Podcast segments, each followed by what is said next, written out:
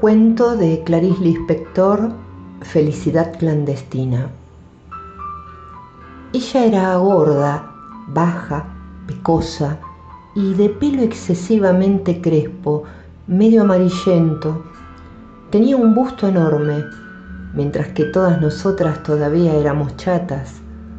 Como si no fuese suficiente, por encima del pecho se llenaba de caramelos los dos bolsillos de la blusa pero poseía lo que a cualquier niña devoradora de historietas le habría gustado tener, un padre dueño de una librería. No lo aprovechaba mucho y nosotras todavía menos. Incluso para los cumpleaños, en vez de un librito barato por lo menos, nos entregaba una postal de la tienda del padre. Encima siempre era un paisaje de Recife, la ciudad donde vivíamos, con sus puentes más que vistos. Detrás escribía con letra elaboradísima palabras como fecha, natalicio y recuerdos. Pero qué talento tenía para la crueldad. Mientras haciendo barullo chupaba caramelos, toda ella era pura venganza. ¿Cómo nos debía odiar esa niña nosotras, que éramos imperdonablemente monas? Altas, de cabello libre.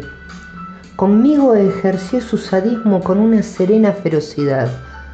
En mi ansiedad por leer yo no me daba cuenta de las humillaciones que me imponía. Seguía pidiéndole prestado los libros que a ella no le interesaban. Hasta que llegó el día magno de empezar a infligirme una tortura china como al pasar me informó que tenía las travesuras de Naricita de Monteiro Lobato. Era un libro gordo, válgame Dios. Era un libro para quedarse a vivir con él, para comer, para dormir con él y totalmente por encima de mis posibilidades. Me dijo que si al día siguiente pasaba por la casa, de ella me lo prestaría. Hasta el día siguiente de alegría yo estuve transformada en la misma esperanza. No vivía, flotaba lentamente en un mar suave. Las olas me transportaban de un lado al otro. Literalmente corriendo, al día siguiente fui a su casa. No vivía en un apartamento como yo, sino en una casa. No me hizo pasar. Con la mirada fija en la mía, me dijo que le había prestado el libro a otra niña y que volviera a buscarlo al día siguiente. abierta, yo me fui despacio, pero al poco rato la esperanza había vuelto a apoderarse de mí por completo y yo caminaba por la calle a saltos, que era mi manera extraña de caminar por las calles de Recife. Esa vez no me caí, me guiaba la promesa del libro. Llegaría el día siguiente, los siguientes serían después mi vida entera, me esperaba el amor por el mundo y no me caí una sola vez. Pero las cosas no fueron tan sencillas. El plan secreto de la hija del dueño de la librería era sereno y diabólico. Al día siguiente, allí estaba yo en la puerta de su casa con una sonrisa y el corazón palpitante, todo para oír la tranquila respuesta, que el libro no se hallaba aún en su poder, que volviese al día siguiente. Poco me imaginaba yo que más tarde, en el curso de la vida, el drama del día siguiente iba a repetirse para mi corazón palpitante otras veces como aquella. Y así seguimos. ¿Cuánto tiempo? Yo iba a su casa todos los días sin faltar ni uno. A veces ella decía, pues el libro estuvo conmigo ayer por la tarde, pero como tú no has venido, hasta esta mañana se lo presté a otra niña. Yo que era propensa a las ojeras, sentía como las ojeras se ahondonaban bajo mis ojos sorprendidos. Hasta que un día, cuando yo estaba en la puerta de la casa de ella, oyendo silenciosa, humildemente su negativa, apareció la madre. Debía de extrañarle la presencia muda y cotidiana de esa niña en la puerta de su casa. Nos pidió explicaciones a las dos. Hubo una confusión silenciosa, entrecortado de palabras poco aclaratorias. A la señora le resultaba cada vez más extraño el hecho de no entender, hasta que Madre Buena entendió el fin.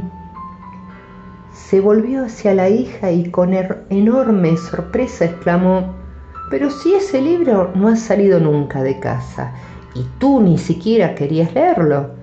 Y lo peor para la mujer no era el descubrimiento de lo que pasaba, debía de ser el horrorizado descubrimiento de la hija que tenía. Nos espiaba en silencio la potencia de perversidad de su hija desconocida, la niña rubia de pie ante la puerta, exhausta al viento de las calles de Recife. Fue entonces cuando, recobrándose al fin, firme y serena, le ordenó a su hija, vas a prestar ahora mismo ese libro. Y a mí, y tú te quedas con el libro todo el tiempo que quieras, ¿entendido? Eso era más valioso que si me hubieran regalado el libro. El tiempo que quieras es todo lo que una persona grande o pequeña puede tener la osadía de querer. ¿Cómo contar lo que siguió? Yo estaba tontada y fue así como recibí el libro en la mano. Creo que no dije nada, cogí el libro, eh, no, no partí saltando como siempre, me fui caminando muy despacio. Sé que sostenía el grueso libro con las dos manos, apretándolo contra el pecho, poco importa también cuánto tardé en llegar a casa. Tenía el pecho caliente, el corazón pensativo. Al llegar a casa no empecé a leer, simulaba que no lo tenía, únicamente para sentir después el sobresalto de tenerlo. Horas más tarde lo abrí, leí unas líneas maravillosas, volví a cerrarlo, me fui a pasear por la casa, lo postergué más aún yendo a comer pan con mantequilla. Fingí no saber dónde había guardado el libro, lo encontraba, lo abría por unos instantes, creaba los obstáculos más falsos por esa cosa clandestina que era la felicidad. Para mí la felicidad siempre había sido clandestina. Era como si yo lo presintiera cuánto me demoré, vivía en el aire, había en mí orgullo y pudor. Yo era una reina delicada. A veces me sentaba en la hamaca para balancearme con el libro abierto en el regazo, sin tocarlo, en un éxtasis purísimo. No era más que una niña con un libro, era una mujer con su amante.